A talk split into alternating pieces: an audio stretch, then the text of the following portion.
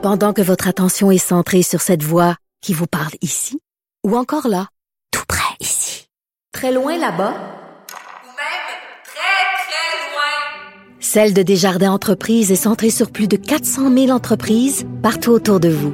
Depuis plus de 120 ans, nos équipes dédiées accompagnent les entrepreneurs d'ici à chaque étape pour qu'ils puissent rester centrés sur ce qui compte, la croissance de leur entreprise.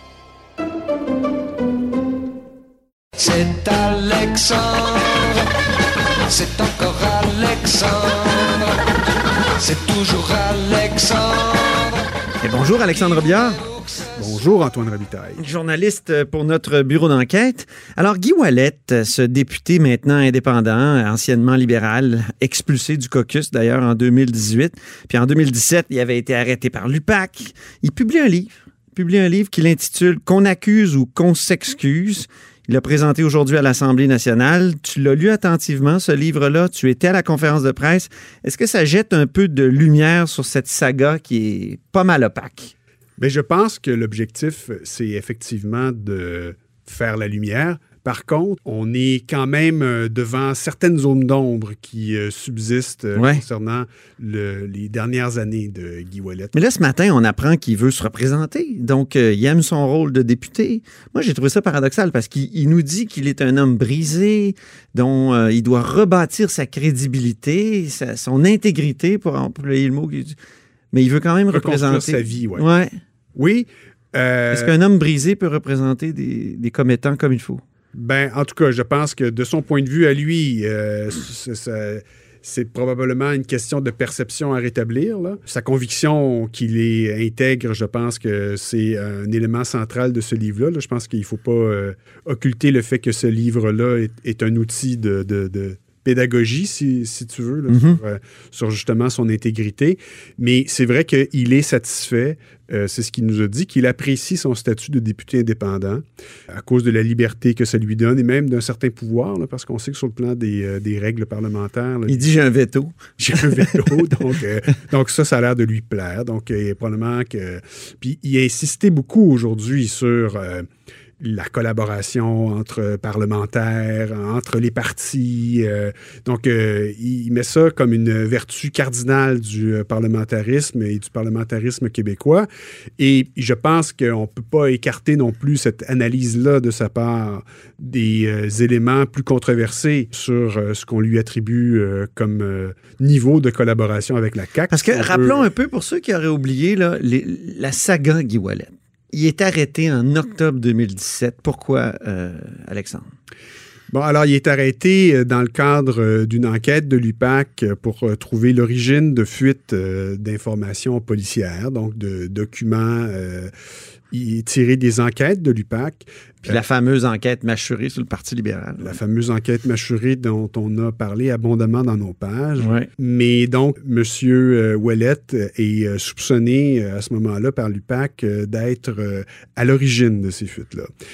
Et il y a tout un scénario euh, rocambolesque là, pour euh, l'attirer à l'extérieur du Parlement. Ah oui, Euh, c'est fou. là. Ici, euh, quelques Il est appâté par des, des- des faux textos ouais, d'un de ses amis, mais qui finalement, au bout du, au bout du, du clavier, c'était une policière. Donc, le livre euh, relate effectivement euh, ça, avec des éléments évidemment qu'on n'avait pas encore euh, vus. Il- On apprend quand même des choses.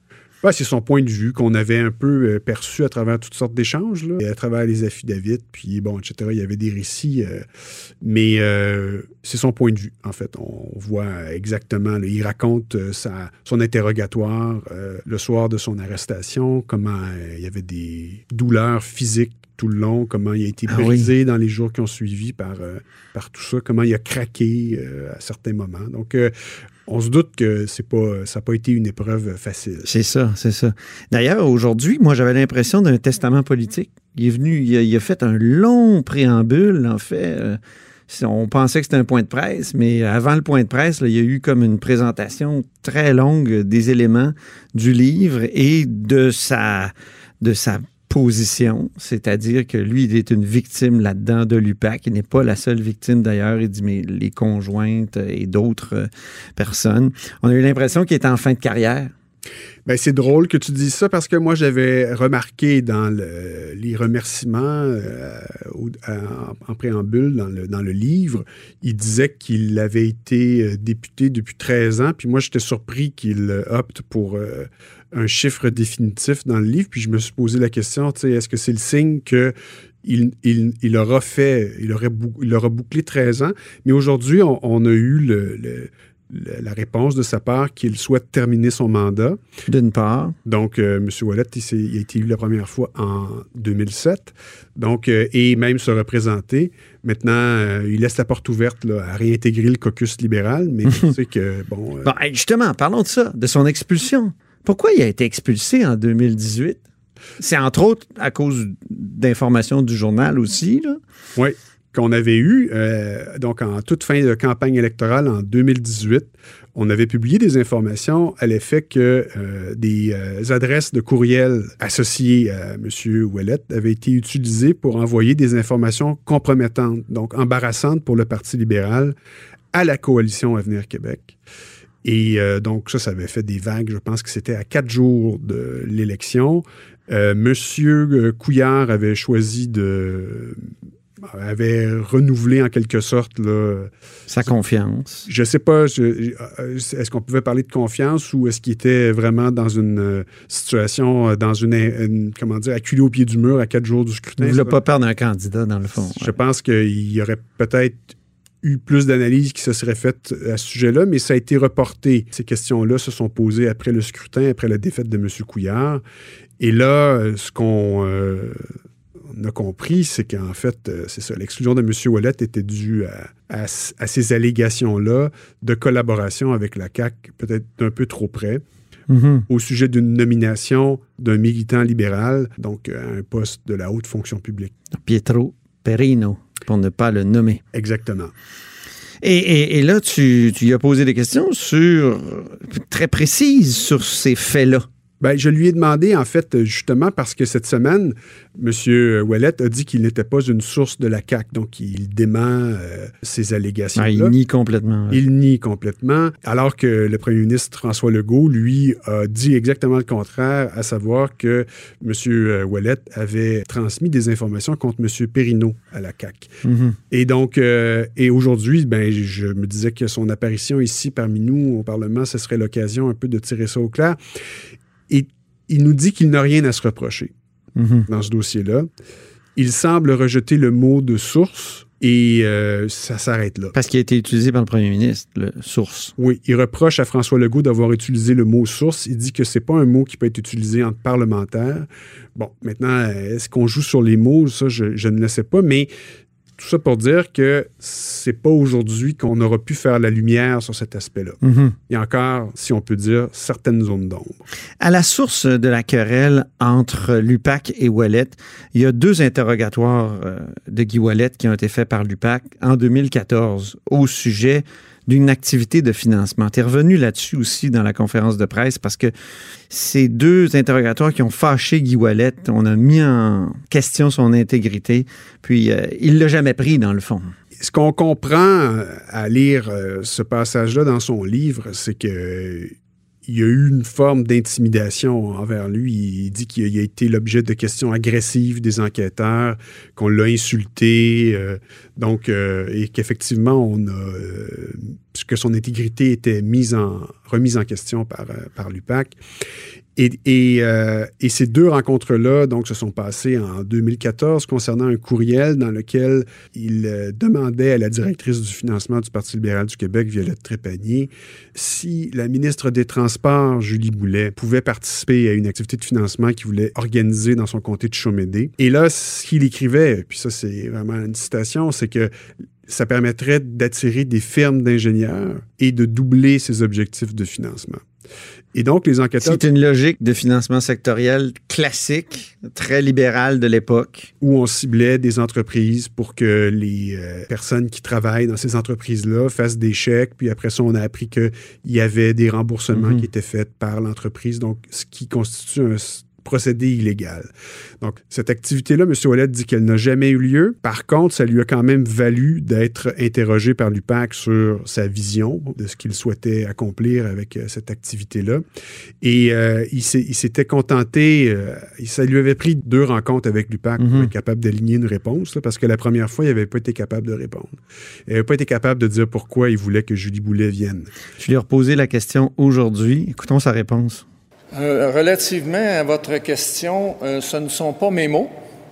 Ce sont, C'est votre courriel, par exemple. C'est vous qui l'avez écrit. ce ne sont pas mes mots. Factuellement, ce ne sont pas mes mots. Ce sont des mots que j'ai rapportés d'une personne que j'ai rencontrée et à laquelle euh, le- l'enquêteur de l'UPAC, Marie-Hélène Poulain, m'a mentionné que j'inventais des morts. Je l'ai inscrit dans le livre, vous, irez le consulter. Cette personne-là que j'ai mentionnée n'a jamais été rencontrée encore par l'UPAC. Savoir, M. Ouellet, dans ce cas-là, est-ce que vous êtes prêt à dire si ce que vous avez écrit, même si vous dites que ce n'est pas vos mots, ça correspond à la définition du, du financement sectoriel? Euh, je n'interpréterai pas ce que j'ai écrit, je n'ai que rapporté des paroles euh, qui ont été dites par euh, une personne que j'ai rencontrée à la demande du parti. Aïe, aïe, aïe, aïe, aïe. Ouais, ben en fait, C'est- quelqu'un qui cherche à se défiler, là. Ne pas interpréter ses propres propos. euh. Oui, effectivement. Et, mais ce qu'il faut savoir, c'est que le courriel. euh, Ouais, à qui il fait référence dans ce courriel-là? Oui, en fait, il fait référence à Paul Vaillancourt, le frère Ah. de Gilles Vaillancourt. Oh! Donc, euh, c'est ce qu'il dit, c'est que c'est le Parti libéral du Québec qui lui avait désigné M. Vaillancourt pour organiser une activité de financement. Et euh, le courriel, en tant que tel, ne fait aucune référence à M. euh, Vaillancourt. Son nom n'est pas mentionné. Il n'y a pas une citation comme telle. Le, le courriel comme tel est un texte suivi qui semble du cru de M. Ouellet. Donc, c'est important de le préciser parce qu'à sa lecture, on a l'impression que c'est quand même lui qui est l'auteur de 100 là. Mais là, il semble Ben dire oui. aujourd'hui qu'il dicté. C'est ce qu'il avait dit aussi là, à l'UPAC. Mhm. Donc, Sa version, il maintient sa version. Mais bon, donc euh, moi, j'ai essayé de savoir, euh, est-ce que malgré tout, là, on n'est pas devant quelque chose qui s'apparente à du financement sectoriel? Et je pense que, euh, encore une fois, là, on, on est devant une zone d'ombre. On n'a Oui. pas de réponse. Non, clairement. Comme l'autre question que tu lui as posée, c'est est-ce que quelqu'un qui était dans cette situation-là pouvait présider de façon très euh, sereine la commission des institutions qui devait justement entendre l'UPAC? Est-ce qu'il n'était pas, d'une certaine façon, en conflit d'intérêts? Là aussi, la réponse n'était pas euh, limpide. Ben, C'est-à-dire que moi, je, je me posais la question de la charge émotive. Hein? Parce qu'on on comprend à la lecture du livre que ça n'a pas été un épisode heureux, là, Mhm. cette, euh, cette première rencontre avec les enquêteurs de l'UPAC en 2014. Puis là, je me disais, mais est-ce que c'était, comment dire, opportun qu'il continue de gérer ce dossier-là dans ses fonctions parlementaires ou de ou de- d'exiger des comptes en toute, euh, en toute sérénité, justement? Et à plus forte raison que dans le livre, il accuse Lupac et Robert Lafrenière d'être eux autres mêmes en conflit d'intérêts parce qu'ils se représentaient Ben oui. dans une commission parlementaire qui était présidée par euh, M. Ouellet, Mhm. alors qu'au même moment, l'UPAC essayait d'avoir des mandats euh, dans, son, dans son dossier pour l'arrêter. Oui, c'est ça. Et, et donc, ce qu'il laisse entendre, dans le fond, c'est que Lafrenière avait son agenda, euh, faire avancer le projet de loi sur lequel il venait s'exprimer en commission parlementaire pour la création de l'UPAC comme corps de police. Mhm. En, donc en 2017. Et donc euh, aussi son, son enquête sur, euh, sur les fuites de mâcherie dont M. Ouellet s'est euh, avéré la cible ensuite. Donc, M. Ouellet, à, cette question-là, euh, est-ce que vous-même, vous n'étiez pas en conflit d'intérêt? Ben, il dit non, j'ai gardé toute mon objectivité. À aucun moment, Mhm. comme parlementaire, euh, il y a eu le sentiment d'être dans une position... euh, En tout cas, c'est c'est un dossier très complexe pour le Parti libéral du Québec. J'ai posé la question, moi, ce matin, à Dominique Anglade, la chef euh, du parti, qui s'en allait en caucus. Là. Est-ce qu'elle va réintégrer M.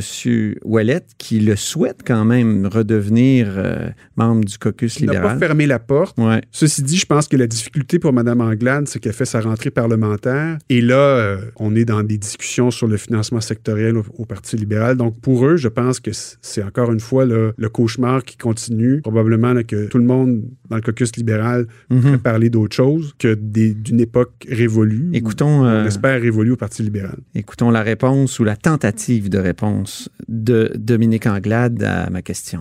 Pourquoi Guy Ouellet a, a écou- écoutez, il a, il a- il a- il a été exclu. C'est une discussion qui avait eu lieu, qui a été euh, euh, discutée, euh, euh, discutée au caucus. Et puis, euh, c'est, la, la discussion a eu lieu à l'intérieur du caucus. euh, et euh, aucune, aucune position n'a changé par rapport à ça. Mais la, la condition n'a pas été expliquée à l'époque. Est-ce que vous pouvez nous éclairer, en fait? J'ai aucun commentaire, je n'ai j'ai aucun commentaire à formuler à ce, à ce sujet-là. Sur ce qu'il dit de vous dans, dans son livre non plus? Je n'ai vraiment aucun commentaire à formuler à ce sujet-là. Donc, il ne sera jamais réintégré? Aucun commentaire à formuler. Il l'avait voulu, le livre? Je n'ai pas. les- mon équipe m'a fait euh, part des, euh, des, euh, des extraits, mais encore une fois, parce que pour être, pour être informé, mais je n'ai aucun commentaire à formuler à ce sujet. Aucun commentaire à formuler. Aucun commentaire.